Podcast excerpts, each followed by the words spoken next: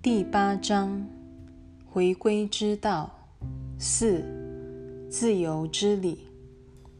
一、上主的旨意即要你活得彻底平安喜悦，除非平安喜悦成了你唯一的生活体验，否则就表示你已拒绝了上主的旨意。他的旨意以立不摇。而且千古不易。你若体验不到这一平安，只有一种可能，即你不相信自己活在上主内。然而，他是一切万有，他的平安亦圆满无缺，因此你必然含摄其中。你在天律的管辖之下，因为上主之律统辖一切。纵使你能违抗天律，却无法逍遥于他的法外。纵使如此，也唯独如此，你才会感到孤独无助，因为你等于自绝于一切之外。二，我之本体有如光明进入这自绝于一切万有之外的世界。世界会沦落到这个地步，只因它与一切万有断绝了关系。因此，它最多只能给你一个孤独的幻象，而害怕孤独的幻觉愈强，孤立感就愈深。我说了，我时时与你们同在，直到世界终结。为此之故。我成了世界之光，在这孤独的世界里，即有我与你同在，孤独就不复存在。你既不曾落单，那孤立的幻象便难以为继。我虽有克服世界的使命，但我从不发动攻击。我的光明所到之处。世界必然知难而退，这是基于世界的存在本质之故。光明从不攻击黑暗，但它的光辉确实能驱逐黑暗。我的光明若随时随地与你同行，你就能与我一同驱逐所有的黑暗。这光明成了我们的光明。你再也不会活在黑暗之中了，黑暗再也无法逗留在你身边。你只要忆起我来，等于忆起了自己的真相，最后终将忆起派遣我来到世界的那一位。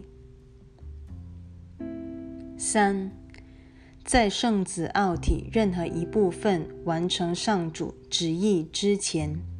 你始终活在黑暗之中，直到那一部分完成这一旨意，整个奥体才算圆满成就。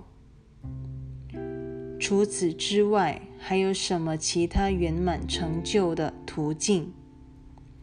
我的使命不过是觉醒于天父的旨意，才能将圣子奥体与天父的旨意结合为一。我来到世界所要给你的正是这一觉知，而你却感到难以消受，使得世界也无福消受。一旦突破这一障碍，救恩便来临了。为此之故，我确实堪称为世界的救恩；也为此之故，世界必会藐视我。排斥我，因为世界坚信爱是不可能存在的。只要你接受了我与你同在的事实，这无意否认了世界，而接受了上主。我的意志就是他的旨意。你决定听从我的话，等于决定听从他的天音。并活出他的旨意。上主派遣我到你这儿来，我也同样将你派遣到别人那儿去，让我们一起引向他们，才能教他们平安与合一之道。四，你难道看不出世界和你一样需要平安？你难道不愿把自己想要的平安分享给世界？除非你给出去。否则，你不可能得到。你若想要由我这儿获得，便必须先给出去。疗愈无法来自他人，你只能从自己内在接受指引，而且必须全心渴望那一指引才行。否则，它对你就显不出任何意义。为此之故，疗愈原是一趟连觉探险的旅程。我会告诉你该做什么，可是你必须跟我配合，并且相信我知道你该做什么。唯有如此，你的心灵才可能做出跟随我的选择。缺了这个抉择。你是不可能疗愈的，因为你一定会抵制疗愈，这等于抵制我为你做的决定，使得疗愈不得其门而入。五，疗愈不过反映了我们的共同愿力，这是理所当然的。只要你深思一下疗愈的宗旨。疗愈乃是克服分裂之途，唯有合一方能克服分裂。分裂是无法克服分裂的，合一的决心不能模棱两可，否则心灵便会分崩离析而失其完整性。你当前的处境是出自你的选择。靠的就是心灵的决定能力。你能把这能力用在分裂或合一上，因而经验到痛苦或喜悦的不同结果。我的决定无法压过你的决定，因为你我的决定都同样强而有力。若非如此，上主儿女之间便没有平等可言了。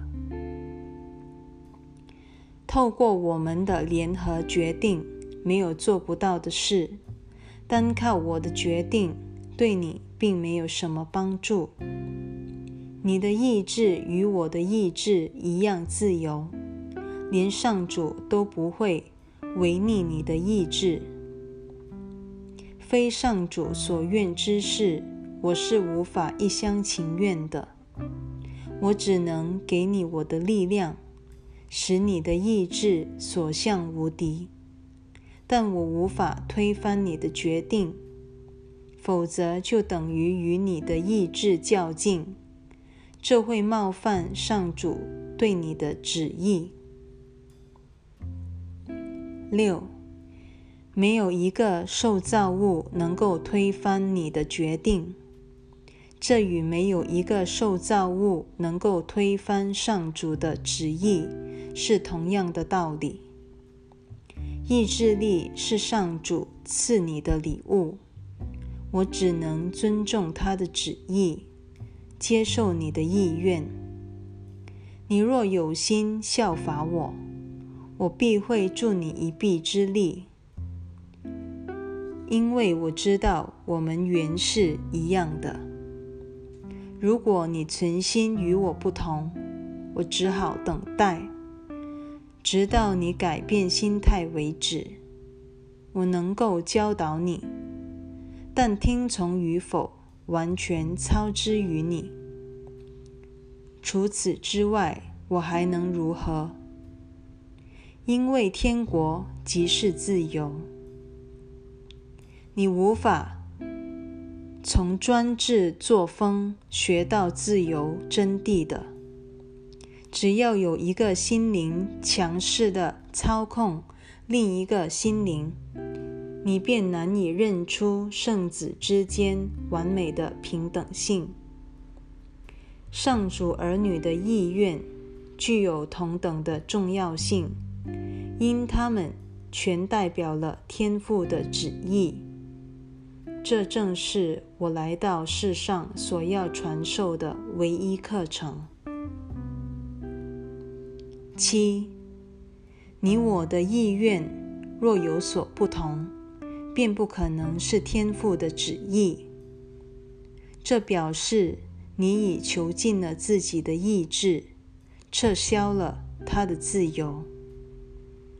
凭你自己，你什么也做不成，因为凭你自己，你什么也不是。没有天赋。我什么也不是，没有我，你什么也不是。因为否认天赋，等于否认了你自己。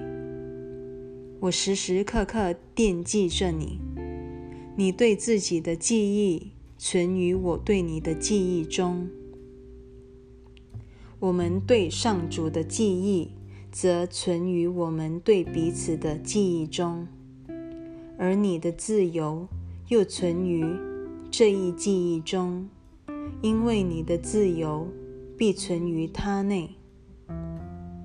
和我同声赞美上主吧，也赞美他所创造的你。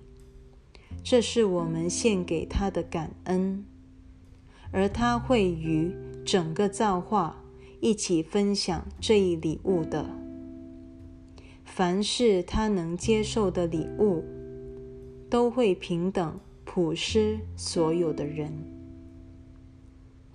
因为他能接受之物，必定属于自由之礼。这也是他对所有儿女的旨意。你只有在给人自由之际，才能重获自由。八。自由表示你已接纳了上主儿女与上主的本来真相，因此，自由是你能献给上主儿女的唯一礼物。自由就是创造，因为它就是爱。凡是你有意囚禁之人，你便不可能爱他。因此。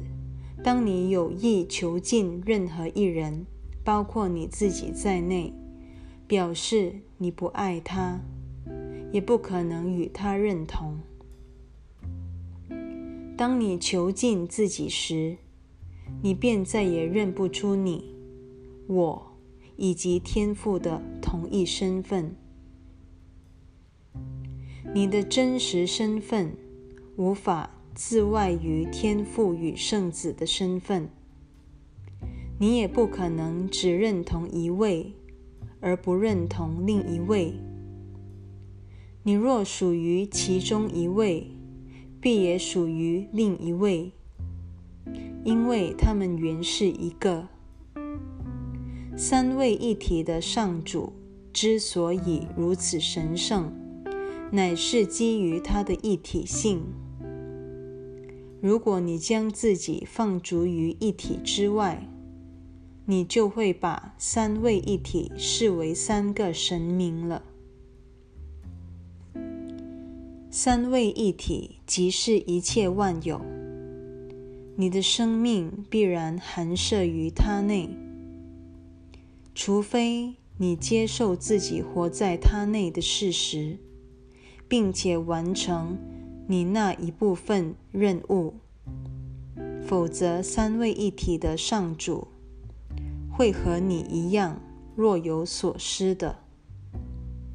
你若想要知道他的真相，你就不能囚禁他内任何一个生命。